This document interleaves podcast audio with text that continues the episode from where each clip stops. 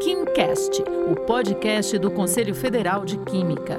Olá para você que acompanha o KimCast. A representatividade feminina na ciência aumentou bastante desde que Marie Curie precisou mudar de país para ser aceita em uma universidade e tornar-se a primeira mulher com título de doutora na França. A situação melhorou um pouquinho de lá até aqui, mas as mulheres ainda são a minoria dos cientistas no mundo. Elas têm mais dificuldade em conseguir bolsas e cargos e sofrem com o assédio e o preconceito no ambiente de trabalho.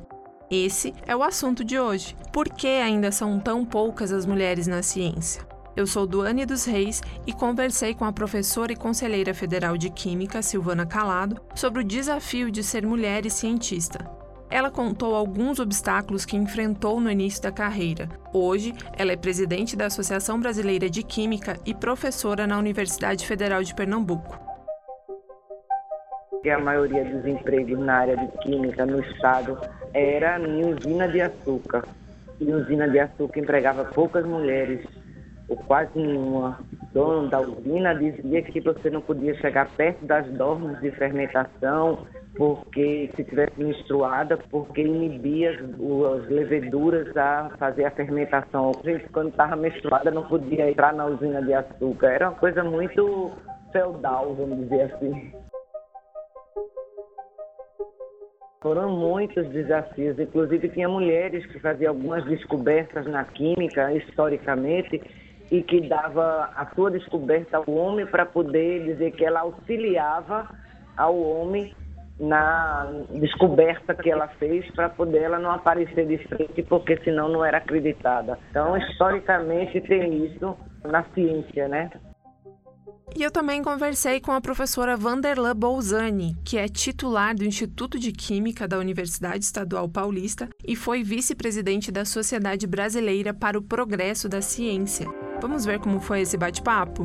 igualdade de gênero, que é muito importante, porque quando você estimula muito mais a capacidade do menino a desenvolver o seu cérebro, a pensar, mesmo brincando, é completamente diferente do que você fazer essas coisas toda arrumadinha. E o que eu acho mais importante disso tudo é a diversidade. E essa diversidade é muito importante para você construir história. Eu sou nordestina, o meu sotaque.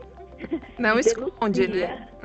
é, meu sotaque me denuncia, mesmo eu estando em São Paulo há 40 anos. É importante você falar da sua própria vida, da sua própria trajetória, sendo mulher, um país que tem ainda uma grande discriminação e que eu acho que a minha história pode ser uma história de incentivo às meninas na ciência. Que o ambiente familiar seja para as meninas, para os meninos, é fundamental para que você se sinta apoiado, feliz, realizado e consiga construir suas histórias de vida, principalmente profissionais. Vocês têm que estudar, têm que ser letrados para serem bem-sucedidos na vida. O meu pai falava muito isso. Eu sempre gostei muito de estudar. E naquela época, a minha mãe falava: menina, brinca com menina. E menino, brinca com menino. E aí eu ficava no portão e quando eu podia, eu dava aquelas minhas escapulidas ali, porque eu achava que a brincadeira dos meninos era mais estimulante, mais legal do que a brincadeira das meninas. Por quê? Porque eles brincavam de bolinha de gude, de pinhão. Eu achava aquilo fascinante e achava muito sem graça ficar sentada com casinha, com boneca. A professora Vanderlan é titular do Instituto de Química da Universidade Estadual Paulista e já foi vice-presidente da Sociedade Brasileira para o Progresso da Ciência.